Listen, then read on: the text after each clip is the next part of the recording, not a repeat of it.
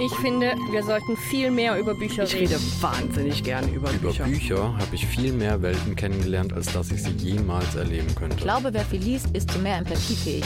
Vielleicht ist es aber auch eine Henne- und Ei-Frage. Romane werden ja häufig unterschätzt. Mich würde total interessieren, was du zu diesem Buch denkst.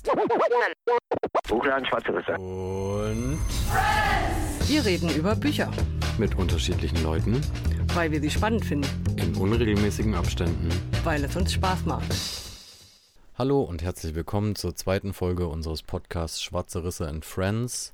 Schwarze Risse and Friends sind Heidi, Aino und Andi, das bin ich. Und wir treffen uns heute in größerer Runde, um über das Buch Kinder von Heu von Grit Lemke zu sprechen, das 2022 im Surkamp Verlag erschienen ist. Das Buch ist ein dokumentarischer Roman über die Geschichte Hoyerswerders auf der Grundlage von Interviews. Die Geschichte Hoyerswerda beschrieben von den Anfängen der Stadt über das Leben in der DDR, auch bis zu deren Ende. Und es geht auch um die Pogrome von 1991, bei denen bis zu 500 Anwohnerinnen die Wohnheime von sogenannten Vertragsarbeiterinnen und Geflüchteten über Tage belagert und angegriffen haben, wobei die Polizei nicht eingeschritten ist und es auch im Nachgang zu fast keinen Verurteilungen der Angreiferinnen kam. Zum Schluss geht es auch noch um die Generation, die Ende der 90er und Anfang der 2000er Jahre in Hoyerswerda aufgewachsen ist. Wie gesagt, die Grundlage sind Interviews mit verschiedensten Personen, die zu diesen Bereichen etwas sagen. Hauptsächlich ein Kreis von mehreren Personen, Freundinnen, die auch Künstlerinnen und Musikerinnen waren, die einen soziokulturellen Ort, den Laden bespielt haben. Um den geht es in dem Buch auch viel. Es kommt eine Person aus Mosambik vor, die in der DDR gearbeitet hat und nach den Pogromen zurück nach Mosambik gegangen ist. Und auch eine Person der jüngeren Generation kommt darin vor. Schaut auch gerne in die Shownotes der Folge. Für viele der Dinge, die wir in dem Podcast ansprechen und besprechen werden, wird es da weiterführende Links für weitere Infos geben. Und jetzt können wir dazu übergehen, die Runde mal vorzustellen. Viel Spaß. Ja, hallo, ich bin Manu. Ich bin halt äh, so, so jemand, die in der DDR sozialisiert wurde. Ich bin 1990 nach Berlin gekommen, nach Ostberlin und lebe seitdem hier. Ich muss sagen, dass ich äh, das Buch leider jetzt nicht nochmal lesen konnte und ich weiß aber noch, dass es mich sehr bewegt hat tatsächlich. Genau, bin gespannt. Äh, ich bin Richard und ich komme aus Hoyerswerda und habe dort die Hälfte meines Lebens gewohnt und bin 86 geboren, also quasi jetzt im Kontext von dem Buch, um die Generation, um die es da geht, quasi die, die Kindergeneration davon, also das meine Elterngeneration. Genau, ich bin in dieser Stadt groß geworden und jugendlich gewesen und dann irgendwann dort weggezogen, wie die meisten Menschen. Ich bin Anne. Ich glaube, es macht Sinn, hier den Jahrgang zu sagen. Ich bin Jahrgang 77, also genau so eine Zwischengeneration. Ich war zwölf, als die Wende war und bin in Potsdam groß geworden. Und ähm, ja, habe hab mich auch schon mit vielen Leuten über das Buch gestritten und bin mal gespannt, was wir hier jetzt reden. Äh, Ich bin Uta, Jahrgang 74, Ostberlin. Bin vor zehn Jahren nach Brandenburg gezogen und habe die Ereignisse so am Rande mitbekommen. Aus dem Prenzlauer Berg damals raus. Und finde es total interessant, wie das jetzt aufgearbeitet wird. Und äh, bin von dem Buch total begeistert. Wünschte, es würde mehr davon geben. Und freue mich auf die Runde. Ähm, ja, ich bin Nani. Ich bin quasi im Berliner Umland groß geworden, an verschiedensten Orten. Und auch immer um, ums Berlin rumgekreist. Und war zu der Zeit, um bis dann quasi 90er Jahre halt auch viel an den Wochenenden überall unterwegs, um irgendwas zu verhindern, was nötig war. Vielleicht sage ich noch meinen Jahrgang dazu. Ich bin 70, Jahrgang 70 und ich bin in Sachsen groß geworden. Und mir geht es so wie dir, Uta, dass ich auch finde, mehr Bücher davon, mich interessiert vor allem auch die westdeutsche Perspektive darauf. Ja, das ist doch ein ganz wahnsinnig guter Übergang ähm, zu unserer Eingangsfrage, die nämlich da wäre, worum geht es in diesem Buch für euch? Ich finde, dass es der Versuch ist, kollektive Erlebnisse von, einer, von einem Standort, also von einem Ort in, in der DDR, der sehr exemplarisch ist, der mit sehr viel Ideologie aufgeladen entstanden ist, wie der, wie der erlebt und verarbeitet wurde. Ich finde ihn auch exemplarisch, weil diese Jahrgänge, so diese, diese großen Umbrüche irgendwie mitnehmen. Also einerseits der große Aufschwung in den 70ern, ne, diese Industrialisierung und die, diese, diese Zukunftsstädte, die da entstanden sind, wie Hoyerswerda oder Schwedt oder so. und die das alles begleitet haben aus dieser Perspektive, einerseits Teil davon zu sein, andererseits zu, der Versuch, da durch Kunst rauszukommen und einen anderen Blick zu bekommen, ohne grundsätzlich dieses Land verlassen zu wollen. Also da sozusagen kreativ zu sein. Ne? Und, ähm, und die andere Geschichte, die ich sehr spannend finde, ist dieser Vergleich dieser verschiedenen Generationen. Wie ist das mit den Zukunftsversprechen? damals in der DDR zur Wendezeit, wie ist es heute? Das sind ja, ne, also das zieht sich so durch den Roman und der wird so durchdekliniert an den, durch, die, durch die einzelnen Leute und Protagonisten, die alle unterschiedliche Sichtweisen haben. Und äh, ich finde diesen Aspekt von Oral History in diesem Kontext super. Also das ist auch eine tolle Auswahl von Menschen, die da irgendwie sich geäußert haben. Ich hatte mindestens zwei Sachen, die ich an dem Buch total toll fand.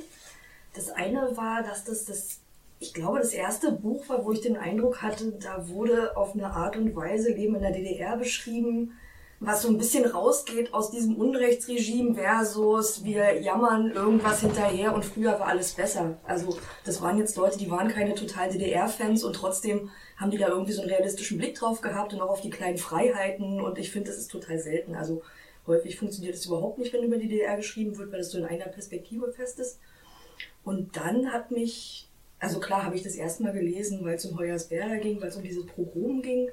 Und ähm, ich arbeite mittlerweile in Brandenburg bei einer Organisation, die als Opferperspektive beraten Betroffene von rechter und rassistischer Gewalt. Also alleine schon aus solchen Gründen hat mich das Buch interessiert.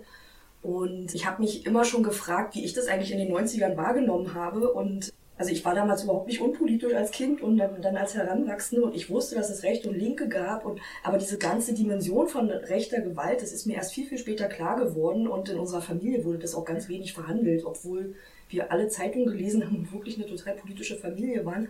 Und für mich ist es so ein Buch, was das irgendwie einfängt. Also diese Sprachlosigkeit von diesen plötzlichen, von diesen, ja, also die sagen ja selber, es ist gar nicht plötzlich, aber irgend, also wo plötzlich diese rechte Gewalt herkommt, wie sich das aufgebaut hat und wie dafür irgendwie keine Worte da waren und wie die sich da drin bewegt haben, obwohl sie eigentlich nur Kunst machen wollten. Das fand ich war so der zweite total spannende Aspekt da drin. Bestimmt noch ein paar mehr, aber die waren jetzt erstmal so ganz naheliegend. Also für mich war das am Anfang tatsächlich wie so ein Nachhausekommen.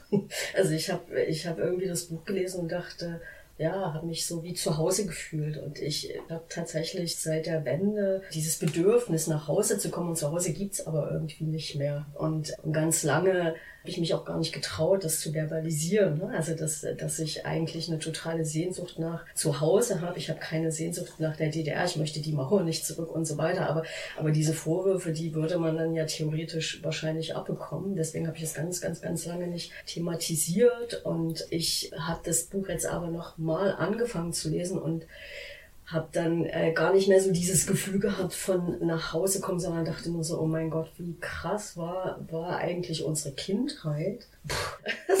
also das ist mir jetzt nochmal so hochgekommen.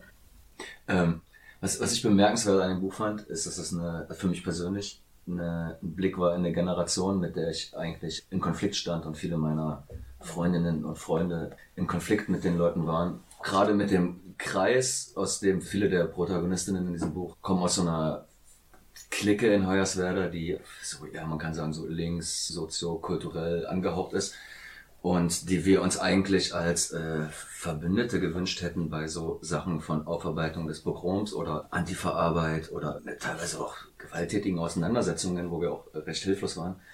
Und das wären eigentlich so die natürlichen Verbündeten gewesen, aber auch von den Leuten relativ viel es war eher eine Konfrontation und das war zum ersten Mal zum einen so ein Blick in die Generation rein, dass man lesen konnte, dass sie selber Schiss hatten einfach.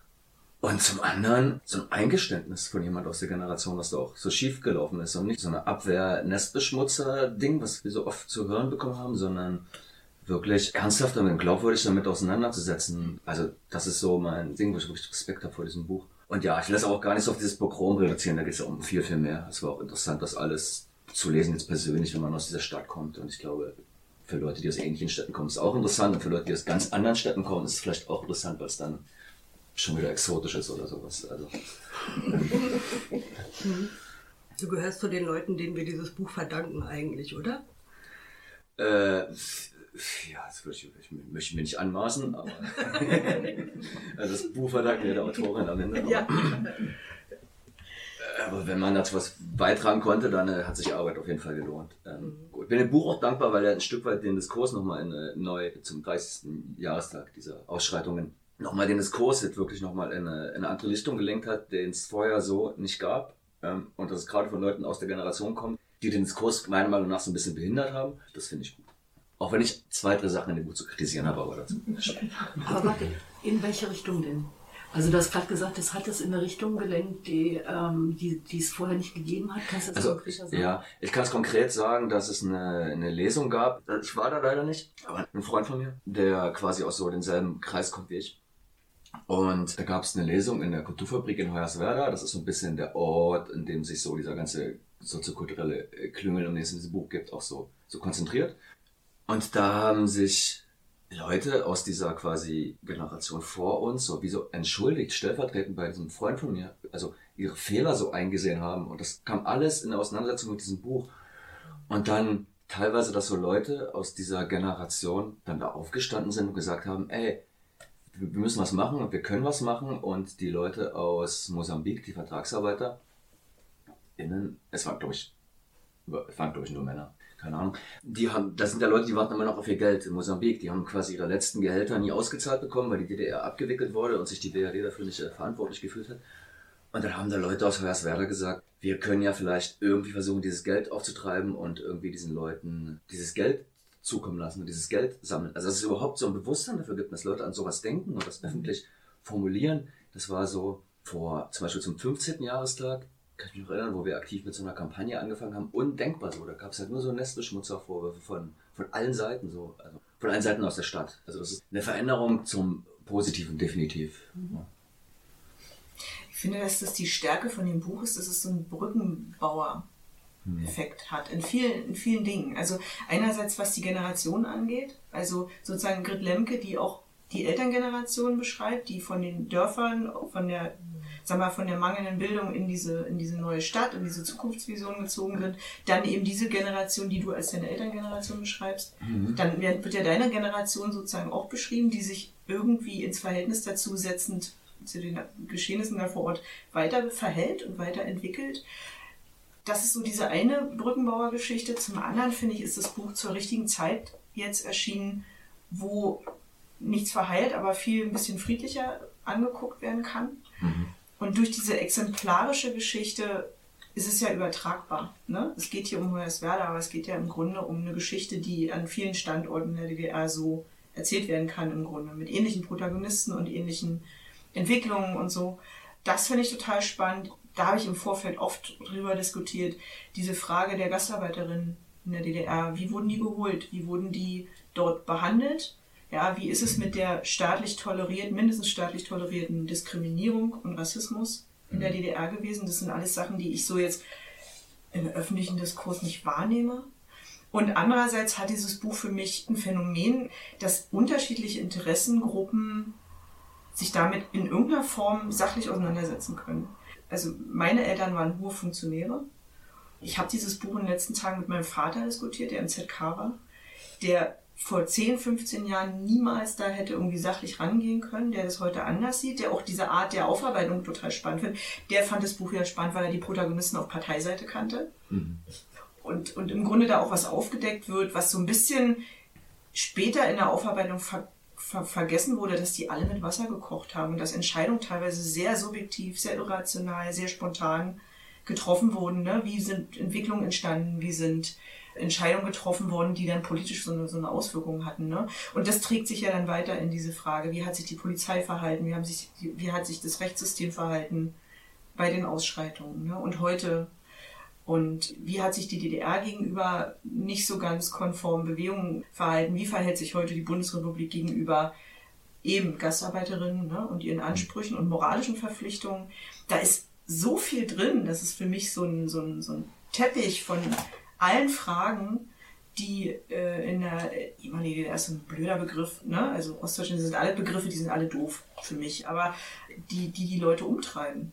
Und das ist eben das, was immer wieder da ist. Die Zukunftsversprechen wurden nicht eingelöst. Ne? Nicht die der 70er Jahre mit, der, mit dem Wohlstand im Sozialismus, nicht die mit den blühenden Landschaften 1990. nicht die mit der Aufarbeitung und lupenreine Demokraten, die wir alle sind heute. Das ist, sind auch Sachen, die sich da total klar zeigen. Deswegen finde ich es so universell.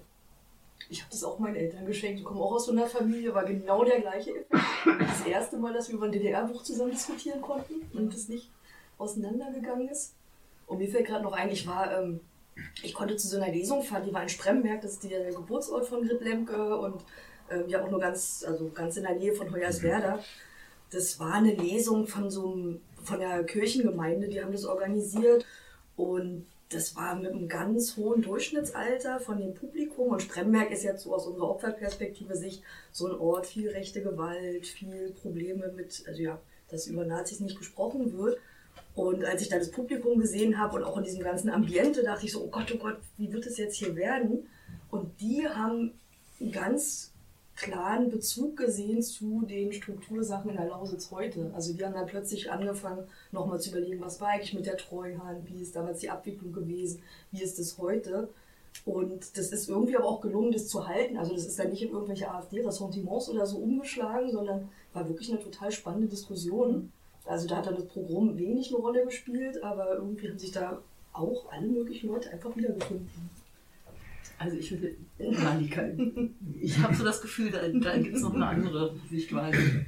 Ähm, also ich fand es, glaube ich, zum Anfang total gut, diese Geschichte von Hoyerswerda so nochmal zu lesen an sich, wo das so herkam, also wie Leute so herkamen, aus welchen Hintergründen. Habe mich aber später einfach zunehmend etwas ziemlich geärgert, eigentlich eher. Weil ich habe die Zeit, als das alles, also um den Pogrom einfach anders erlebt. Wir sind überall hingerannt und bei Hoyerswerda war ich jetzt nicht, aber zu sagen so, wir sind einfach permanent auch in allen möglichen kleinen Städten unterwegs gewesen, um genau so eine Sachen zu verhindern. Das Gefühl, das nicht zu benennen, dass Nazis Nazis sind, ärgert mich richtig. Weil sie beschreiben alle Effekte sehr, sehr, sehr genau, die wir damals erlebt haben. Mit auf die Schnürsenkel gucken, Umwege nach Hause machen, aufpassen, wo geht man lang, in welche Viertel. Und, und es ist alles detailliert beschrieben. Und es gibt nicht einmal dieses, ey, das sind Nazis. Und es war damals klar, fand ich. Also so. Und, und das ist im ganzen Buch nicht mal, also vielleicht wenn man es im Text nicht hinkriegt, vielleicht irgendein Nachwort irgendwie das mal zu erwähnen. Und wir haben das falsch eingeschätzt vielleicht auch. Also, weil es gibt auch andere Bücher zu diesem Punkrock in der DDR, die sagen, ab Mitte der 18 Jahre gab es in allen größeren und kleineren Städten der DDR Nazi-Gruppen. Und ist nicht benannt in dem Buch? In dem Buch wird es nicht einmal ausgesprochen. Doch, Mauro, der Maurer hat, wird er genannt. Maurer sagt das. Also ich habe es jetzt gerade nochmal als, als Podcast gehört, vorgelesen und da gibt es einen, einen Protagonisten, einen, der interviewt wird, der heißt Maurer oder nennt sich Maurer mhm. und der sagt äh, tatsächlich, ja, und ich war, also der war erst in einer Clique zusammen mit Jungs, wo er meinte, die, das sind die, die nachher Nazis geworden sind, was sie aber nicht waren. Und das bleibt so offen stehen. Und äh, da hatte ich dann auch nochmal so eine Detailfrage eigentlich, mhm. wieso, was ist damit gemeint? Das, äh, das, das sind die, die, die Nazis geworden war, sind, die sie nicht waren. Also, da, da, aber das war die einzige Stelle, die ich gesehen mhm. habe wo das so genannt wird. Ja, ich sehe das anders. Also ich, ich fand diesen, diesen Terror gut beschrieben. Ne? Dieses, dieses eben, was du auch beschreibst, ne? also was ich, was ich aus Berlin auch kannte, dass sozusagen man musste genau gucken, wie bewegt man sich, wo bewegt man sich, in welchen Gruppengrößen und so weiter. Ich fand schon, dass sie das beschrieben hat. Was sie tatsächlich tut, sehr häufig, ist so diese sozialpädagogische Sicht auf die Sachen einzunehmen und zu sagen, da gibt es soziokulturelle Ursachen und eigentlich so, ne, also da ist eine Generation in der Sinnlosigkeit, in der Hoffnungslosigkeit gefangen und dann kommt der Nazi raus und eigentlich ist es aber eine Protestbewegung so eine Lost Generation, die dann, die, was dann aufbricht, als die DDR weg ist, als dann sozusagen da auch so ein Raum dafür entstand. Ich habe mir ein paar Notizen gemacht, wo ich es krass fand, wie lange sie das ausgehalten haben. Diese Geschichten, dass in ihre Wohnung eingebrochen wurde, dass sie überfallen wurden, dass sie. Ich habe es schon klar Richtung Nazis betitelt gesehen. Und vor allen Dingen auch, als sie dann beschrieben hat, dass sozusagen immer zu dem Jahrestag dann diese Aufmärsche sind in Hoyerswerda, ne? Wie du wahrscheinlich auch kennst. Ich habe es daraufhin nochmal geguckt. Ich habe mir jetzt auch mal nicht gemerkt, wer was gesagt hat. Aber irgendwo kommt so eine Stelle, wo zum Beispiel jemand erzählt, naja, das gab es alles auch schon vor, vor dem Mauerfall. Irgendwie, auch da gab es schon die Leute, die sie Heil gerufen haben oder sich die Springerstiefel angezogen haben. Und das stimmt, das ist keine Analyse, wie diese rechte Gewaltwelle entstanden ist oder wie die alle zu Nazis wurden und wie das gedeckt wurde und so. Das finde ich stimmt total, aber Also deswegen finde, also habe ich mich da so in diese Zeit zurückgesetzt gefühlt. Ne? Ich war jetzt keine, die gejagt wurde. Ich habe es am Einzelfall mitbekommen. Das war dann mal jemand aus der Schule oder irgendwie mal so eine Zeitungsnotiz. Aber so dieses sich da irgendwie drin zu bewegen und die ganzen einzelnen Teile zu sehen, die Hakenkreuze, die 88, die Seitenscheitel, dieses Wegrennen, rote, weiße Schnürsenkel und so. Also diese ganzen Puzzleteile sind alle völlig klar. Und trotzdem wird es irgendwie nicht zu so einem dichten Bild von, es gibt dann einen riesigen Nährboden für so eine Nazi-Kultur und die wird total gepimpert aus dem Westen. Das, ja, das wird da nicht analysiert, sondern die beschreiben das, finde ich, so ein bisschen, wie die in ihren Erinnerungen gekramt haben. So. Also ich habe während des Lesens auch gedacht, ey, wenn man in der Zeit irgendwie Teil von war, von denen, die da ständig wegrennen mussten und so, müsste es bestimmt super hart zu lesen sein. Und auf der anderen Seite fand ich aber auch komisch an dem Buch, dass die ja selber weggerannt sind und dass die selber in ihren Wohnungen verprügelt wurden und dass sie trotzdem in dem Buch eigentlich sich selber nicht so sehr als Betroffene von dieser rechten Gewalt irgendwie, also ne, das bleibt irgendwie alles so ganz vage und unbestimmt. Es ist so eine Distanz da. Mhm. Also ich habe auch mich gefragt, ob das an meiner Wessi-Sicht liegt, aber das hat mich die ganze Zeit durch irritiert oder das ist meine große Frage daran, woher kommt diese Distanz, diese große Distanz einmal zu den Vertragsarbeiterinnen, die direkt nebenan wohnen, auch über die lange Zeit so und dann diese große Distanz auch zu dem, was sie selber erlebt haben. Mein Gefühl dazu, wenn ich das lese, ist, mir kommt es total ehrlich vor und das finde ich richtig gut, aber es ist, es ist trotzdem nicht emotional. Ich habe das Gefühl, da ist wie so eine, so eine Mauer zwischen der Erzählung und dem, was real vor ihnen gestanden hat. Aber ich weiß nicht. Ich habe es anders gefühlt. Ja? ja, weil ich finde, sie, sie lässt die, diese einzelnen Protagonisten deutlich sagen, was da war. Nicht, dass sie sich in die Hose geschissen haben vor Angst, dass sie Panik hatten, ja, dass die Justiz Urteile gefällt hat, Straftaten nicht verfolgt hat und wie sie das sozusagen sehen mussten und äh, wie die sozusagen weggekommen sind, die Nazis, ja, obwohl sie da eindeutig Straftaten begangen haben. Und die einzelnen Protagonisten, die dann beschreiben, wie in die Wohnung eingebrochen wurde, wie sie Angst hatten, nach Hause zu rennen und so. Also mir ging es beim Lesen eher so, dass ich das Gefühl hatte, Mann, ja, das war schlimm. Ich habe sie eher hoch angerechnet, dass sie da versucht hat, so eine sachliche Perspektive einzunehmen. Also das offensichtlich Schlimme nicht noch durch eine narrative Überzeichnung der Autoren noch drastischer zu machen. Also sie, sie, sie versucht die ganze Zeit aus einer komischen Perspektive auf, auf eine Wir, auf ein Kollektiv zu gucken. Ne? Sie schreibt ja auch, wir sind ein Kollektiv, wir haben das Buch kollektiv geschrieben und äh, wir haben es kollektiv wahrgenommen und kollektiv erlebt.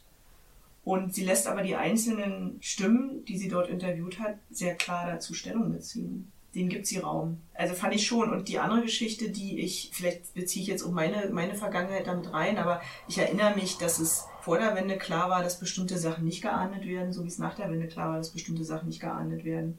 Und dieses, dieses Bewusstsein und diese, diese Wahrnehmung hatte man. Also wenn, wenn vor der Wende irgendjemand von irgendwelchen besoffenen Stasi-Offizieren halt totgefahren wurde, wurde es nicht geahndet. Und wenn nach der Wende Gastarbeiter, nicht nur von Nazis, nebenbei bemerkt, unsäglich behandelt wurden, wurde es auch nicht geahndet. Von Behörden, die dafür eigentlich zuständig gewesen wären. Und das ist ein Erlebnis, was, äh, was sich ja so über die Systeme zieht. Ein bisschen lakonisch manchmal, das stimmt. Ja, ich fand es ja weniger lakonisch tatsächlich, sondern mehr so, es bleibt in so einer gewissen Fassungslosigkeit. Fassungslos darüber zu sein, was da passiert ist.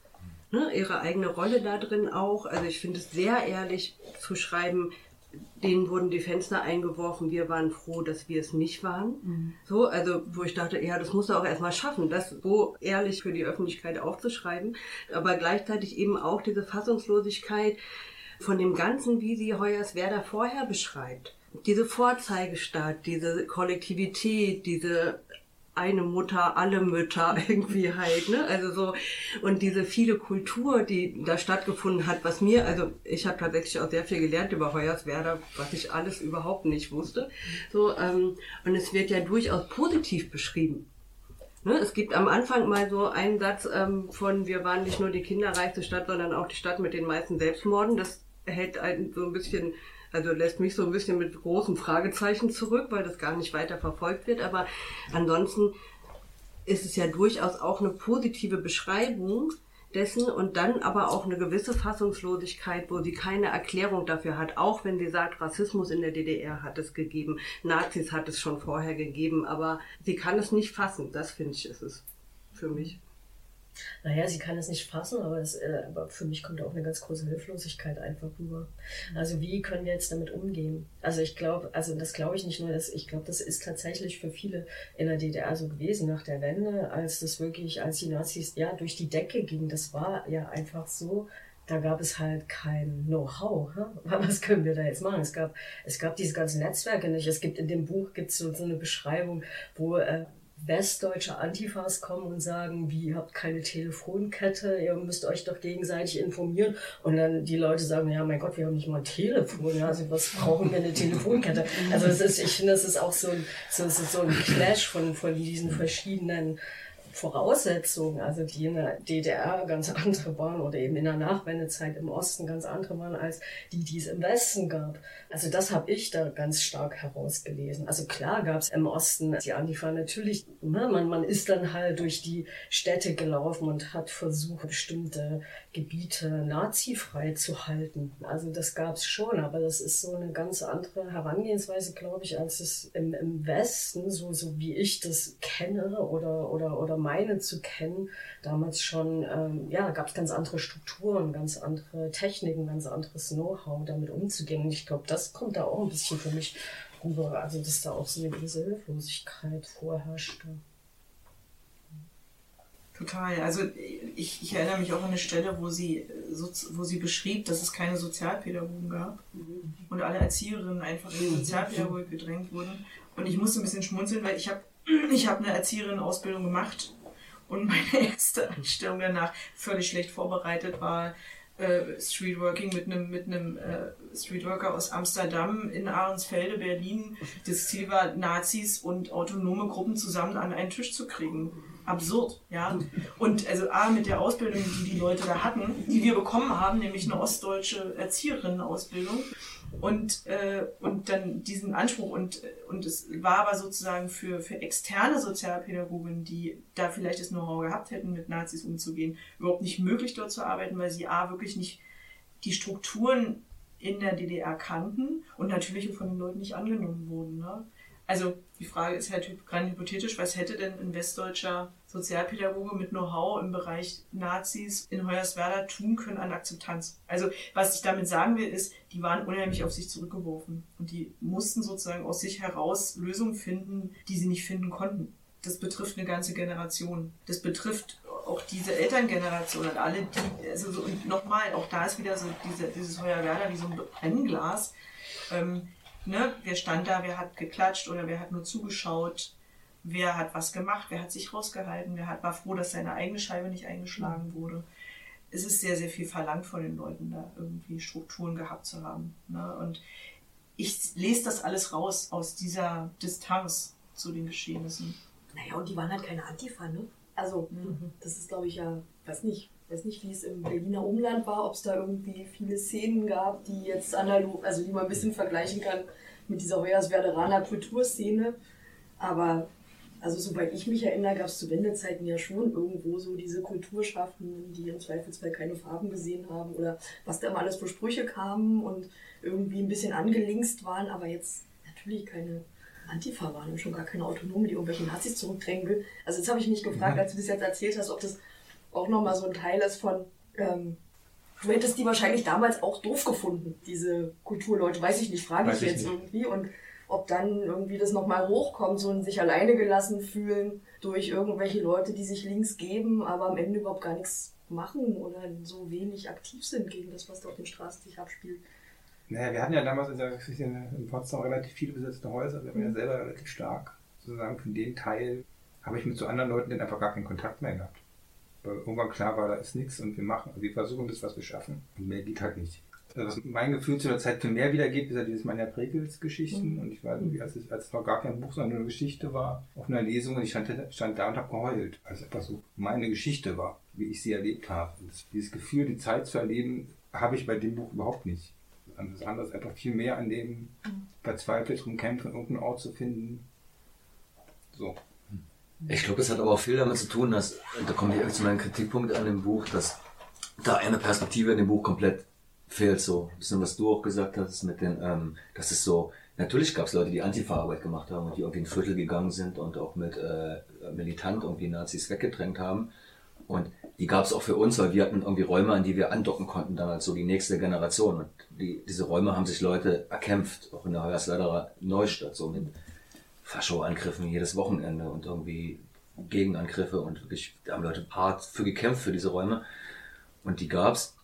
Und die waren auch ein bisschen anders drauf als äh, die Clique, um die Star geht, so in dem Buch. Und die Perspektive kommt da wirklich nicht drin vor, nur am Rand, glaube ich, in, in, in einem Satz von meinem äh, Bandkollegen, der, der schreibt, dass es da diese, diesen Ort gab, wo wir viel Konzerte machen konnten und wo dann auch öfter mal so Fascho-Angriffe waren und dass da ältere Leute waren, die, die das auch handfest verteidigt haben, so und das äh, schon seit Anfang der 90er Jahre gemacht haben. Also die gab's auf jeden Fall. Das kommt so ein bisschen kurz, das wäre so auf jeden Fall mein Kritikpunkt. Und dann ist auch ganz klar, dass du dich dann wahrscheinlich da in diesem Buch nicht wiederfindest, weil es einfach diese Perspektive liegt, die, die fällt da so ein bisschen runter. Ne? Aber Ja. diese Antifa-Geschichte hat sich auch wirklich erst in den 90ern, Anfang der 90er gegründet. Also Antifa vor der Wende waren alte Leute, die mit Tillmann marschiert sind und in den Ja, ja. Schulen Nee, das- gehalten die haben sich auch anders genannt. Also, Ich will das ja doch gar nicht glorifizieren. Nee, ich will nur, ich will nur sagen, die- der Begriff Antifa hat Ja, sich ja. mit der Wende und mit diesem aufkommenden Phänomen, also des präsenten, der präsenten äh, nationalsozialistischen Gesinnung, ähm, erst irgendwie formiert. Ja, ne? ja. Davor war das also sozusagen die Ja, Frage. ja, logisch. Es gab, ich finde Also, nicht die, also bei den, in dieser, es gibt das jetzt ein ganz dickes Buch zur Punkrock-Geschichte in der DDR. Mhm. Da ist es teilweise sehr ausführlich drin, wie die sich auch permanent Antifa-Arbeit gemacht haben. Ja. Auf der Straße. Mhm. Also bei die hat quasi, genau, die hatten dann auch immer eher das Problem, dass sie sich eher mit den, mit den Nazis und den Bullen auseinandersetzen mussten, Mhm. weil die schon- auch da schon zusammengearbeitet haben. So, also Es gab, so zwei, es gab mal so einen Kongress zu Antifa zu DDR-Zeiten, Leute aus Potsdam und hier, die dann nach der Zionskirche. Und die haben, glaube ich, von so drei, vier Antifa-Gruppen erzählt, die sie waren irgendwie in diesem Kirchenumfeld. Also- Aber ja, auf alle Fälle nicht, nicht groß, ne? Und äh, diese, diese Punk-Szene, die du beschreibst, die ich auch noch so ganz dunkel erinnere, ja, und, und diese Geschichten sozusagen, äh, also diese, diese, diese paar Ostpunk-Bands, die es gab, die, die man irgendwie sehen konnte, ähm, das waren ja alle so ein bisschen unterm Radar laufende Geschichten. Ne? Also ich fand es immer interessant, in Berlin war es so, wenn, wenn irgendwelche Nazis irgendwie Stress gemacht haben, dann waren das Hooligans. Dann hat er das oft, war das mit Fußball konnotiert. Also das wurde sozusagen entpolitisiert, so war meine Wahrnehmung. Und also generell wurden so eine Auseinandersetzung so ein bisschen entpolitisiert und dann waren das so marodierende junge Ju also Jugendliche, ja, und denen wurde so ein bisschen das politische Bewusstsein aberkannt, in meiner Wahrnehmung. Da musste sich was formieren, glaube ich, nach der Wende, was relativ schnell sich formieren musste, weil der Druck immens groß war. Und deine Generation, da gab es schon Vorlauf. Die Lemke-Generation, die 90 davon erfasst wurde, das merkt man in dem Buch, die war nicht organisiert. Die hatten überhaupt kein Konzept Ja, im Kopf. aber ich meine auch die Leute, die, die da losgegangen sind und äh, Nazis geboxt haben, die waren auch nicht wirklich organisiert. Und die haben sich wahrscheinlich auch selber nicht Antifa genannt, sondern waren eher aus der Punk-Szene und tatsächlich eher auch so, also das kann man auch heute alles so ein bisschen kritisch sehen, ne? Das waren alles Typen, das waren auch alles Leute mit Alkoholproblemen, das waren Schläger, so, ne? Die glücklicherweise auf der richtigen Seite standen. Sehr dankbar, dass es die gab, so. Die hatten aber mit diesem soziokulturellen Klüngel nicht so viel zu tun. Soweit ich das beurteilen kann, als ich war ja jetzt nicht persönlich dabei, so, ne? Das ist, ich kenne ja nur, ich habe ja die Leute dann später kennengelernt. Und es wäre schön, da noch mal ein zweites Buch mit deren Geschichten. Nicht ein Kommentarroman. Ja. Aber du hast das ähm, vorhin schon mal gesagt. Ich würde jetzt noch mal ganz kurz auf, was dieses Buch vielleicht noch so hat, kommen. Ähm, weil du hast vorhin so viel über Zukunftsversprechen geredet und du hast gerade gesagt, dieses Buch hat noch für mich so viel mehr, außer diese Geschichte. So, und wenn ich das lese, würde ich ja sagen, das erste Zukunftsversprechen ist doch ganz gut eingelöst worden. Also ne, diese Modellstadt aufzubauen, irgendwie alle hatten Arbeit, alle äh, haben mehr Geld verdient als anderswo und es kommt erstmal ganz gut sozialistisch rüber. Naja, aber die Terrasse, äh, die Obustrasse kommt erst ganz zum Schluss, ist sie fertig und dann wird sie kurz danach wieder abgerissen. Ne? Und das Zentrum wird nicht gebaut und es bleibt alles sehr provisorisch. Das Automatencafé, ich finde, das ist die beste Story. Und das ist wirklich so Dinge hörst, weil das die Leute, die das gesehen haben, die, äh, die schwärmen davon, dass es das gab, weil es wirklich wie in einem Science-Fiction-Film, dass es dieses Automatencafé gab und dass es nach einer Woche oder so wieder zugemacht hat, weil diese Automaten das irgendwie nicht funktioniert hat und die dann einfach leer Die waren waren. immer leer, ja. Und ich finde das so ein gutes Symbol, dass sie einfach dann so leer sind. Das ist so Ja, gut gedacht, aber Nee, wenn man es als Kind sieht, denkt man so wahrscheinlich, man lebt jetzt in der Zukunft und dann so, was? Wo sind die Automaten? So, wo sind die fliegenden Autos? Also ich schreibe da wirklich, dass die da als Kinder äh, irgendwie von, von fliegenden, so, sollten die halt so Bild malen, hier Zukunft, wie stellt ihr euch das Jahr 2000 vor in der Stadt Hoyerswerda? Und dann haben sie fliegende Autos gemalt. Also, Mhm. Ja. weiß ich nicht, ob, ob da alle ähm, Versprechen eingelöst wurden. Also, aber das haben wir am besten auch gemacht. Ja, okay. Also fliegende Autos irgendwie halt bei, wie stellst du dir das Jahr 2000 vor, kann ich mich auch erinnern. Hm. Das ähm, muss irgendwie so ein systemübergreifendes Grundbild gewesen sein. Haben alle Raumschiffe oben geguckt. aber die, dieses, äh, du hast völlig recht, dieses Zukunftsversprechen wurde eingelöst, aber das wurde an die Eltern gerichtet. Mhm. Das war das Versprechen der Generation, die aus den wenig gebildeten Schichten und dem Umland sozusagen in die Stadt gezogen sind und dann hatten die plötzlich nein. Das, äh, die Generation Lemke, Grit Lemke, hatte andere Versprechen und die haben sozusagen gesehen, wie die alle nicht eingehalten wurden. Also der sogenannte siebenjährige Krieg fand ich großartig als Begriff für die Frage, ob da endlich mal was gebaut wird oder nicht, weil der, weil der, weil der, weil der Funktionär sich sieben Jahre in Berlin bemüht hat, da irgendwie was zu besorgen, zu irgendwelche, ich weiß ich weiß nicht, um welches Gebäude es ging, aber Kulturgebäude? um ein Kulturgebäude, wo er sieben Jahre für gekämpft hat, weil er dann den siebenjährigen Krieg, Krieg nannte gegen Berlin. Und, äh, und also, also diese Geschichten, ne, diese, ähm, die Pflastersteine, der, der Pflasterweg, der erst kurz vor der Wende fertiggestellt wurde und dann haben den die Linken, der, der schwarze Block aus Berlin aus, aus, auseinanderkrabustert, um die Nazis zu verkloppen und die Hoyerswerda standen da und haben gesagt, aber wir haben doch gerade erst diesen Gehweg bekommen.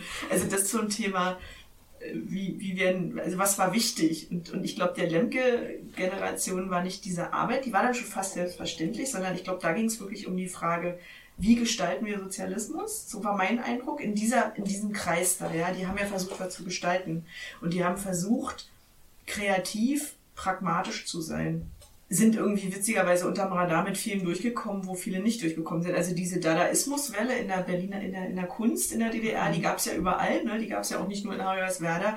Da sind die echt gut mit durchgekommen. Das war krass mit diesen Aufführungen aus Leipzig, die dann Ja, in Hoyerswerda gespielt ja. werden konnten. Ja, und, und dieses. Wenzel und Mensching-Album, ne? Mhm. letztes aus der DDR, was total, was, was als schwierig galt und, und, und, und die haben da Theater aufgeführt. Dadaistische. Also da ging es eher um dieses äh, kreative, weiß nicht, das, das was auch Gundermann wahrscheinlich so ein bisschen verkörpert, ne? Dieses nicht gehen und äh, bleiben und, und äh, aus einer pol- politischen Überzeugung heraus was gestalten. Ja gut, und ich meine, die ganze Struktur ist zusammengebrochen, in der sie gedacht haben auch. Ne? Und ich denke, das schlimmste Verbrechen war wohl auch die ganzen Leute, die sie weggebracht haben. Also das fand ich dieses Zukunftsversprechen, was mich wirklich mitgenommen hat, nochmal, als ich es jetzt nochmal gehört habe, dass, äh, wie, wie David beschreibt, dass er in Mosambik sitzt und keine Rente, nichts hat und äh, die Leute nicht zum Arzt gehen können, die mit ihm in Hoyerswerda zusammen waren und so. Und das finde ich auch gut, dass sie das so deutlich da reinsetzt. Eigentlich könnte da noch mehr davon. Das war für mich der größte Aha-Effekt für mich persönlich aus dem Buch, dass äh, diese, diese Umgangsweise mit den Gastarbeiterinnen. Oder dass er sagt, er konnte sich nicht mal verabschieden. Ja, und dass er, äh, es gab, ein, es gab einen äh, Beitrag in der Tagesschau letztes Jahr zu dem 30-jährigen äh, Jahrestag, wo der David nochmal zu interviewt wurde und gesagt hat, das Schlimmste, was ihm im Leben passiert ist, war Hoyerswerda. Und der kam aus dem Kriegsgebiet, der ist in ein Kriegsgebiet gegangen, ne? und die Beschreibung auch, wie, wie seine Kollegen ums Leben gekommen sind, dann wieder in Mosambik. Das ist für mich so ein Kapitel, was ich, das finde ich extrem emotional. Eine Sache über das Buch, was ich kritisierenswert finde, was ich, was ich komisch finde, dass sowas im Jahr 2022 überhaupt geht, dass man das Wort, Zitat, Negerpuppe benutzt, ähm, ohne das zu kontextualisieren, ohne das in Anführungszeichen zu setzen in dem Buch. Und ich verstehe schon, warum man das so macht, wenn man es als Kind irgendwie so ganz normal benutzt hat und man das ganze Buch so Oral History- History-mäßig runterschreibt. Aber dann muss es, gibt es auch Lektoriat beim Verlag, die dann zumindest sagen so, ey, machen wir nicht oder machen wir noch eine Fußnote dazu oder so. Also das, Mich hat das auch gewundert. Ja. Ich finde es ja tatsächlich die Beschreibung, also seine Beschreibung des Rassismus, den er täglich erlebt hat mit seinen Kollegen in Hoyerswerda, das hat mich, also mir, mir, mir- ist klar, dass es das in der DDR gab, ne? so, also das, aber das so in so einem O-Ton. So, das hat mich, das hat mich auch tatsächlich umgehauen. Und da empfinde ich tatsächlich auch Scham. Ja, das geht mir eben auch so, dass sozusagen, ich finde, menschlich bewertet ist diese Art und Weise, wie mit, mit den afrikanischen äh, Leuten dort umgegangen wurde, finde ich mindestens genauso problematisch und beschämend, ja, wie diese Geschichte mit, äh, wie, wie dort mit, mit, mit den Nazis nicht umgegangen wurde oder wieder sozusagen ne, Raum gegeben wurde. Und interessanterweise ist auch in der, also so wie ich die Rezeption jetzt verfolgt habe oder die Diskussion um dieses Buch, geht es halt sehr, sehr viel um diese Pogrome und sehr wenig um diese Aspekte, ne? dass dann dieser David am Ende sagt, ich hätte mir nur gewünscht, die hätten sich mal entschuldigt. Das zeugt von einer extrem menschlichen Größe. Also da geht es gar nicht um, was, worum wir hier diskutieren, wenn es um Nazis oder, oder ausländerfreie Stadt oder so, ne, worüber jetzt so dolle diskutiert wird, als diese schrecklichen Termine, die da immer wieder hochkommen. Ähm, das ist interessant, ne, wie, wie das so untergeht, obwohl es im Buch so krass emotional ist, weil es so konkret ist. Und gleichzeitig ist mir die Perspektive aber ein bisschen zu wenig. Also David kommt da drin vor, aber es ist nur David. Total. Und was ich, ähm, es gibt ja diese Initiative Pogrom 91 und Hoyerswerda 91 und da gibt's viele Videos und ich habe viele davon auch angeguckt und fand es spannend, dass die Leute den Laden zum Beispiel als einen Ort beschreiben, zu dem sie hingegangen sind. Also dieses soziokulturelle Zentrum, Kunstzentrum, bla bla. Und das kommt in dem Buch irgendwie gar nicht so drin vor und das fand ich enorm interessant. Also dass die Protagonistinnen aus dem Buch diese Verbindung nicht herstellen und sagen, sie hätten diese Verbindung nicht gehabt. Abgefahren. Das ist auch ein bisschen was, was ich mit Distanz meinte. Worüber ich mich auch so gewundert habe, dass da so kein persönlicher Bezug war. Ich kenne niemanden aus dieser Generation, der sagt, er hätte Kontakt gehabt Mhm. zu Leuten aus, also in Herswerda war das ein Vertragsarbeiterheim für Menschen aus Mosambik und eins für Leute aus Vietnam. Mehr gab es glaube ich nicht, soweit ich weiß. Und niemand hat oder? sagt, dass er Kontakt irgendwie da, zu, den- zu den Leuten hatte, sondern dass es, wenn, dass, wenn man sich in der Kneipe gesehen hatte, hatten, die hatten ihren Tisch, die anderen hatten ihren Tisch und es äh, wurde sich mal geschlagen wegen, äh, du hast meine Freundin angeguckt oder sowas, ne? Das sind so Geschichten, aber niemand hätte jetzt sagt, da wären Freundschaften gewesen oder so oder überhaupt. Also Arbeitsbeziehungen logisch, ne? Man ist irgendwie Kollege, aber das war's so. Betriebsweihnachtsfeier wahrscheinlich. Ich kann mich erinnern, eine, ja, ich weiß nicht, ob sie Grit oder Gar heißt, die gesagt hat, irgendwie haben vietnamesische Frauen genäht. Ja. Ja. Das ist auch so eine kurze Passage. Und das, Ja. das kam für mich dann so rüber, so, äh, als wenn das der einzige Kontakt gewesen wäre, Ja. den sie gehabt hätten. Also so eine Dienstleistung. Ja. Ich sage nicht, dass es das nicht gegeben hätte. Ich sage nur, dass ich so von Leuten, die ich kenne aus der Generation aus der Stadt, und das sind ja schon ein paar, dass ich, äh, dass alle mir so das Gleiche erzählt haben mit so, wenn man die fragt nach, wie, wie war das so Anfang der 90er, dass sie sagen, ja, wir hatten keinen Kontakt zu den Leuten, auch nicht. Äh, wir hatten da vielleicht in der Arbeitsbrigade einen so und dann war kollegiales Verhältnis, aber das war's so. Das ging über die Arbeit nicht hinaus. Und, und, und, das, und das, das, das ist auch in meiner Er- Erinnerung so.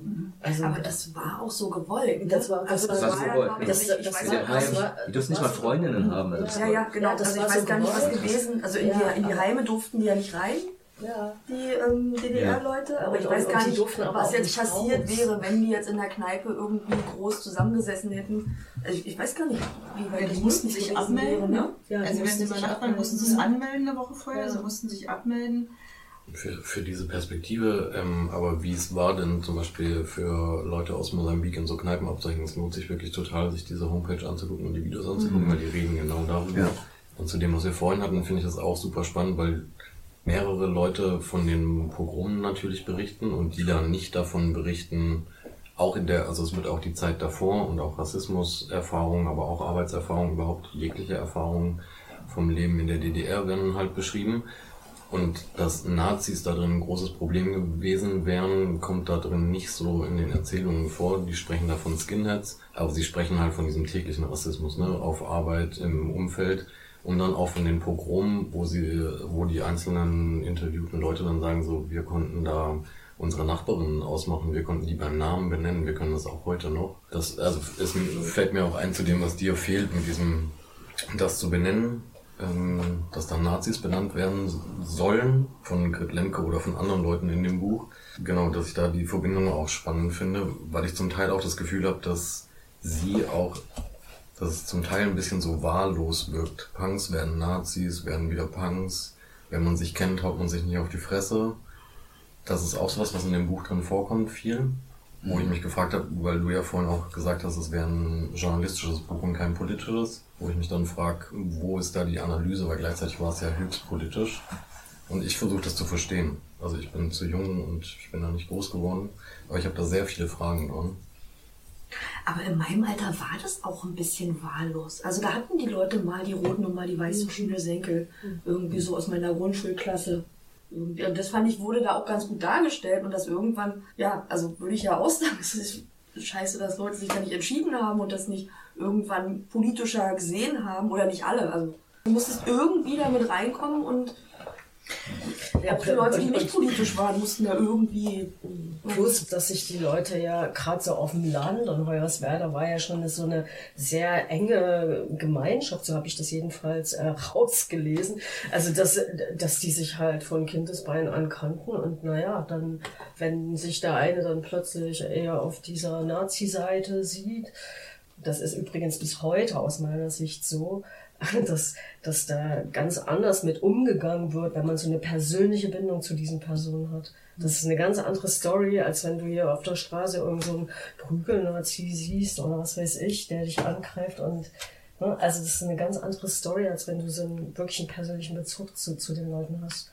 Ich glaube auch. Also ich glaube auch, dass es nochmal ein Unterschied ist, ob du in einer sehr großen Stadt lebst oder in so, Mhm, genau. so regionalen Strukturen. Dann glaube ich, ist es auch so, dass das mag, ich weiß nicht, ob ich richtig liege, das ist meine Wahrnehmung, der, ähm, der Alltag, also der Jugendalltag in der DDR und äh, war davon geprägt, glaube ich, dass man sich einer Gruppe zuordnen sollte und das auch dann mit Haut und Haaren getan hat. Und vor der Wende war es dann aber sozusagen oft in Verbindung mit den Dorfdiskos und den jeweiligen Musikrichtungen. Ne? Da gab es die Metal-Leute, die Punks, die Skins. Das hieß ja nicht Nazis, sondern Skins, das war tatsächlich so, aber das war im Kontext, waren Nazis so, ne? Und, äh, und verschiedene anderen, ne, die irgendwie. Die Popper. Die, also ja, die Beschmut war ja so ein großer Punkt, ne? Und dass sozusagen da schon auf den, in den Dorfdiskos irgendwie diese, diese Klopperei, das war sozusagen Kultur. Also das war, war fürchterlich, aber äh, Gewalt war, finde ich, in der, im, im- Alltag, in der Jugend, in der DDR allgegenwärtig und auch schlimme Gewalt. So. Ich finde, das hat Gott sei Dank sehr abgenommen. Also ich bin heute wieder überrascht, weil ich auf dem Festival gehe, wie entspannt es ist. Das ist das eine, dass ich glaube, dass sozusagen da was sozusagen in der DDR gewachsen ist, dass es völlig normal ist, sich zu prügeln. Also dass krasse Gewalt im Alltag da war, dass es also physische Gewalt samstags normal war, leider. Und dass sich eben nach der Wende so dolle verändert hat und dass die Lager sich da sehr verhärtet haben. Das habe ich auch als flüssig wahrgenommen. Muss man dazu sagen, dass bei mir auf dem, äh, auf dem Schulhof selbst Mitte der 90er irgendwie, selbst als ich so, was ich, wäre ich da gewesen, in 12, das war ein ganz normales Ding, dass da jemand vor ihm steht, der fünf Köpfe größer ist und sagt, äh, rechts oder links. Und die Faust hebt, da du, weißt jetzt, wenn ich das Falsche sage, dann kriege ich jetzt halt auf die Mappe so. Aber was wird ein Zwölfjähriger, wird halt nicht irgendwie äh, Mein Kampf oder Marx gelesen haben, also der wird das aus ganz anderen Gründen entscheiden. Also, und dann auf der anderen Seite sind dann diese ganzen alten Leute, ne, die dann irgendwie, dann bekommt man von Faschos auf die Fresse, weil man bunte Haare hat und die dann sagen, das sind, äh, das sind aber keine Nazis, weil Nazis gab's ja seit 45 auch nicht mehr. Das sind ja äh, äh, konkurrierende Jugendbanden oder so. Also das ist dann so die andere äh, Seite der Medaille, die dann auch schon wieder komisch ist. Keine. Darf ich dich noch mal was zu dem anderen Buch fragen? Auch wenn wir, weil du meintest gerade, dass du das bei dem Manja Pekels Buch, du meinst du dieses, als ich mit Hitler Schnaps gewaschen hast, ne? Dass du das da so anders empfunden hast und dass das so benannt wurde, irgendwie, dass das Nazis waren. Und da weiß ich noch, dass ich da beim Lesen immer gewartet habe. Und dass ich den Eindruck hatte, die hat so, also da kamen so Wörter wieder hoch, irgendwie genau aus diesen menschenrechtsorientierten Perspektiven. Das sind jetzt die Menschenfresser oder Wölfe oder, also da gab es so ganz viele Umschreibungen und natürlich irgendwie der, ne, dieser Oliver, wie der da hieß oder so, der war halt, nannte sich Hitler. Aber ich fand, die waren eigentlich ziemlich ähnlich von dieser, von dieser Anlage her, dass so, das so schwer zu greifen ist, was da eigentlich passiert ist und alle das so fassungslos irgendwie erleben und erst so nach und nach sich so ein Bild davon ergibt. Habe ich mich gerade gefragt, was da für dich den Unterschied gemacht hat. Das hat meine Lebensrealität damals mit viel mehr getroffen. Weil ich fand die, also ich fand die da Tatsache ähnlich, die beiden Bücher so und würde vermuten, genau dieser Ärger kommt eher, weil die halt aus dieser Kunstszene kamen und sich selber so. Und, aber ich frage mich halt auch, ich habe mich das beim Lesen auch nochmal gefragt, jetzt letzte Woche, was erwarte ich von dem Buch? Also was soll die leisten ne? und was will die überhaupt liefern? So und, ähm, und eine Sache äh, will ich auch nochmal sagen, ich finde, es ist extrem rund geschrieben. Also einfach als ein Stück Text. Es Mhm. ist super zu lesen und das ist auch was, was ich wichtig finde, weil es gibt so viel Literatur zu diesen Themen Und ich empfinde dieses Buch als einen ziemlich guten Türöffner, um sich dem Thema DDR-Geschichte anzunähern, auch für Generationen jetzt wie deine oder die noch danach kommen. Deswegen diese Brücken, also als Brückenbauer finde ich eignet sich das Buch. Es eignet sich nicht zur soliden Aufarbeitung, zur historischen oder, ne? Also es ist kein quellensicheres Konstrukt so. Aber ich finde es nicht nur zwischen den Generationen Brückenbauer, sondern halt auch zwischen also es ist auch eine, eine Brücke zwischen ost- und westdeutsch sozialisierten Menschen, finde ich. Also nicht nur zwischen den Generationen. Also das ist für mich echt eine Stärke in, den, in dem Buch. Das fand ich auch. Also ich war, ich habe so viel gestaunt auch, ne? Ja. ganz viel nicht gewusst und ich mich auch total darüber gefreut, Ja. das mal so in so Schlaglichtern nochmal präsentiert zu bekommen. Wie sie auch die Kindheit beschreibt, also jetzt aus ihrer Blase die Kindheit beschreibt oder auch, ja, auch diese Hoffnung und diese Zukunftsversprechen und äh, wie, wie sie das so erlebt haben, habe ich auf so eine Weise nie drüber nachgedacht. Ich glaube, dieses Visionäre, das ist mir auch ganz fremd. Also das so, äh, also dass so eine ganze Gesellschaft so, äh, so, eine, so eine Vision hat. Das ist, äh, das äh, fand ich auch total spannend an dem Buch. Also wie sich das, wenn Leute so beschreiben, wie sich das für sie als Kinder angefühlt hat. Ähm, also es gab, ich weiß, dass es von, vielleicht vorher, mein Vater war noch Wehrmachtssoldat tatsächlich. Und äh, da habe ich so mitbekommen, wie er diese, das erlebt hat, ähm, diese Entnazifizierung und dann diesen Wirtschaftsaufschwung, den es gegeben hat. Aber der war, das war so ein, das war nicht so eine, wir gemeinsam für unsere Zukunft, sondern das war für alle so, jetzt haben wir wieder Wohlstand und alle haben sich so um sich selber gekümmert ne, und darum gekümmert, dass, dass der Wohlstand, so habe ich das wahrgenommen, dass der, dass jetzt alle ein Auto fahren und äh, was essen können. Das war auch immer ein Punkt. Also so, so, das war ein Thema, dass es gut zu essen gibt und dass man sich individuell halt, dass es individuell den Leuten einzeln in ihren Familien besser geht und dass sie ihre Ruhe haben oder so und dass kein Krieg mehr ist, so Frieden, das war wichtig, aber dass es so eine Vision gibt, dass wir gemeinsam so, Sozialismus irgendwas aufbauen, das, das habe ich nie mitbekommen. Und das fand ich auch total spannend an dem Buch. Aber das Visionäre da drin war mir ehrlich gesagt auch fremd. Und ich komme wirklich aus einer perfekten DDR-Familie und war ein perfektes DDR-Kind, ne? mit drei Streifen auf der Bluse als Freundschaftsvorsitzender, habe die ganze Folklore mitgemacht. Und ähm, trotzdem war mir als Kind auch schon immer klar, dass selbst meine Eltern, die da irgendwie wichtige Funktionen in unserem sozialistischen Land haben, da jetzt nicht so Visionäre sind oder so. Also dass das einfach Alltag war. Also das habe ich oft als ein bisschen ironisch empfunden, wie das so geschildert wurde. Hingegen das, was du meinst mit dem Heimatgefühl, so, ne, irgendwie, man ist viel freier, als vielleicht heute irgendwelche Kinder sind, weil die Eltern können sich gar nicht die ganze Zeit kümmern und im Prinzip ist jeder zuständig und der ähm, Neubaublockaufgang ersetzt im Prinzip die Dorfgemeinschaft. Da habe ich mich auch total drin wiedergefunden. Aber nicht mit ähm, irgendwie, wir bauen jetzt hier alle zusammen den Sozialismus auf. Und da finde ich, ist es auch zu sehr gebrochen mit ähm, irgendwie, wir warten auf die Pflastersteine für unsere Paradestraße und ähm,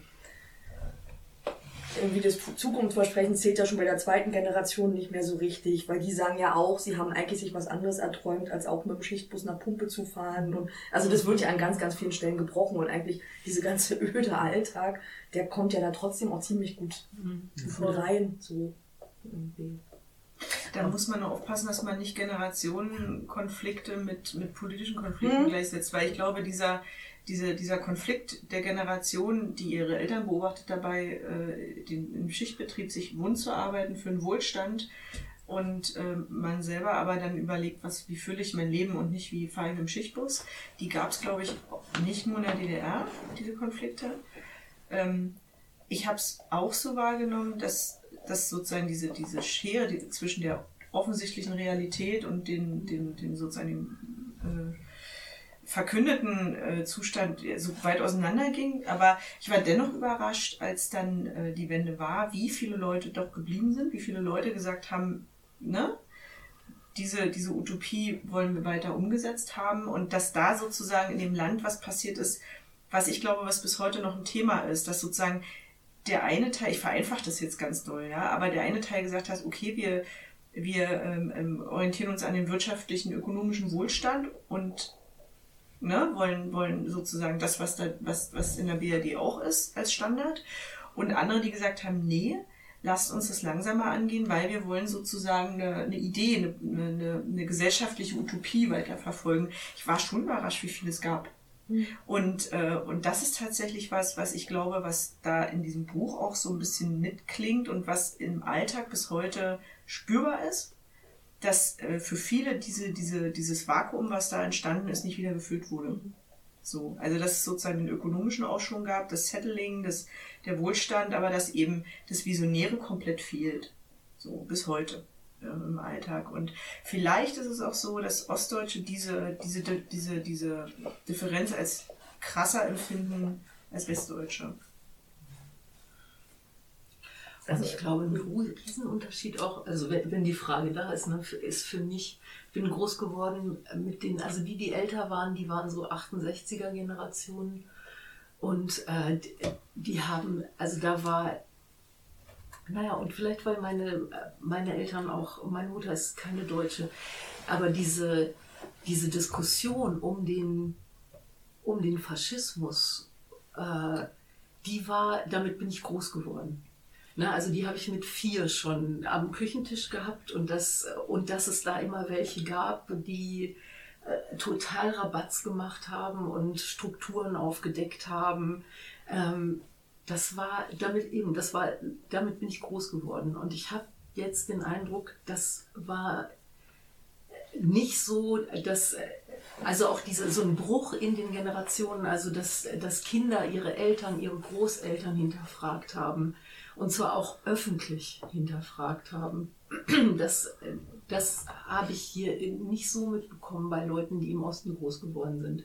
Also dass der Streit in der Familie war, öffentlich und in der Familie so was hast du eigentlich gemacht, wofür warst du verantwortlich und auch so diese dann dieses Ablehnen der was also eure Familienstrukturen, eure Art zu arbeiten und Dinge zu ignorieren, so die wollen wir nicht. Also es gab schon auch damit bin ich groß geworden. Das hast du, in, das hast du in der, in der DDR nicht so wahrgenommen. Also bei Leuten, die aus das der kann DDR ich, kommen. ich war ja nicht, genau. Aber wie war denn das so? Ich fand, dass es doll so war. Ja? Ja. Also, also, also ich kann es so aus meiner Perspektive sagen. Also ich zum Beispiel, ich war voll als Jungpionier, weiß ich noch, voll visionär. ich kann da voll mitgehen. Also ich, ich habe das, ähm, ich, ich, ich habe Gagarin toll gefunden und, und, und, und ich, ich wollte auf jeden Fall auch, auch an dieser Vision teilhaben. Und das hat auch viel mit meinen Eltern zu tun. Die sind eben so eine Kriegsgeneration. Und in dem Buch wird eben auch zum Beispiel gesagt, das ist eine Angstgeneration. Ne? Die sind, das ist eine, das kommt an irgendeiner Stelle in so einem O-Ton vor. Und, und das habe ich auch so, da dachte ich so, ja, genau, also das, das sind wirklich auch, auch meine Eltern gewesen. Und ich weiß, dass ich erst nach der Wende ähm, sozusagen mit meinen Eltern in einen, in einen Dialog kommen konnte. Ähm, und was habt ihr eigentlich gemacht? Also sie waren Sie waren Kinder und Jugendliche im, im, äh, in, in der NS-Zeit. Und was haben eigentlich meine Großeltern gemacht? Ich weiß, dass mein Vater mir vier Jahre vor seinem Tod gesagt hat, deine Großväter waren übrigens beide äh, in der NSDAP und waren beide in der SA und so. Das hat in meiner Familie wirklich erst nach der Wende stattgefunden. Davor ging es einfach nur darum, wir wollen keinen Krieg mehr, wir wollen dieses Land aufbauen, äh, um diesen, also ja, um, um einen weiteren Krieg zu verhindern. Also das war, das war bei meinen Eltern ganz, ganz, ganz, ganz stark. Ich glaube einfach, dass, ja, eben, aber genau das empfinde ich als äh, super unterschiedlich. Ja, tatsächlich. das- ja, ja, das stimmt. Also auch dieses, der, einmal so politisch Aufarbeitung des Nationalsozialismus ist ganz anders gelaufen. Ich würde gar nicht sagen besser oder so, sondern es ist einfach ganz anders. Also wir haben einen ganz anderen, ich hatte andere Vorbilder auch so, Hm. ne? Ich glaube trotzdem, also dieses Buch ist bei aller, ähm,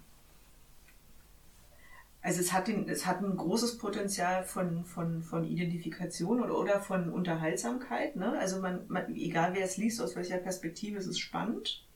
So. Aber es ist dennoch auch sozusagen, es repräsentiert eine Blase. So, ne? Also eine, eine, also wenn man jetzt die, die, die, den Anteil der Hoyerswerderinnen ähm, sieht, wie viele waren dann wirklich aktiv in ihrer Freizeit mit Kunst, mit Kultur, mit ne, so und wie viele sind einfach zur Schicht gefahren, haben ihre Kinder großgezogen und sind zur Schicht gefahren. Also ähm, die, ich weiß nicht, was bei denen war. Ich weiß nicht, wie die den Alltag in Hoyerswerda wahrgenommen haben. Das, das ist die spannendere Geschichte zum Erzählen, keine Frage. Aber Ja. ähm, aus, dem, aus der Perspektive stellt sie halt auch Fragen, aber sie hat ein sehr reflektiertes Leben da geführt. Deswegen ist jetzt auch die Frage, wie repräsentativ ist das für Hoyerswerda? So, und kann, kann, kann diese Gruppe von Menschen die Antwort darauf finden, warum da so viel nicht passiert ist? Und gleichzeitig finde ich, wird es in dem Buch aber auch klar, ne? Also, dass es irgendwie so diese Kindheit gibt, wo man von den Kippelschürzen irgendwie kollektiv betreut wird. Das ist ja auch nicht so eine schöne Bezeichnung, aber. Ähm, und dann finden sich da ganz wenige zusammen und machen diesen Laden und sind Ja. da so eine kulturelle Avantgarde-Elite oder was auch immer. Und dann bist du nämlich bei dem so problematischen Begriff der Erinnerungskultur. Mhm. Gerade was, was die Geschichte DDR angeht. Ne? Und äh, die, die Frage ist, was, was bleibt? Also was von diesen Auf, Aus, Aufarbeitungs- und Auswertungsstrukturen prägt eine Erinnerungskultur? Und was glauben die Leute heute war da? So, also, ähm, und da, da gehen die Meinungen ja sehr auseinander und jedes Buch oder jede, also auch diese, diese, diese, ähm, die Gaukbehörde oder so, alle diese Dinge prägen ja Bilder. Und äh, es ist immer so ein bisschen die Tendenz, dass man später eher dazu neigt, so eine aufgearbeiteten, sehr fokussierten Sachen heranzuziehen als Quelle, als vermeintliche Quelle, als ähm, zu gucken, was da wirklich in der breiten Masse passiert oder nicht passiert ist. Ne? Also das ist immer so ein bisschen das Risiko.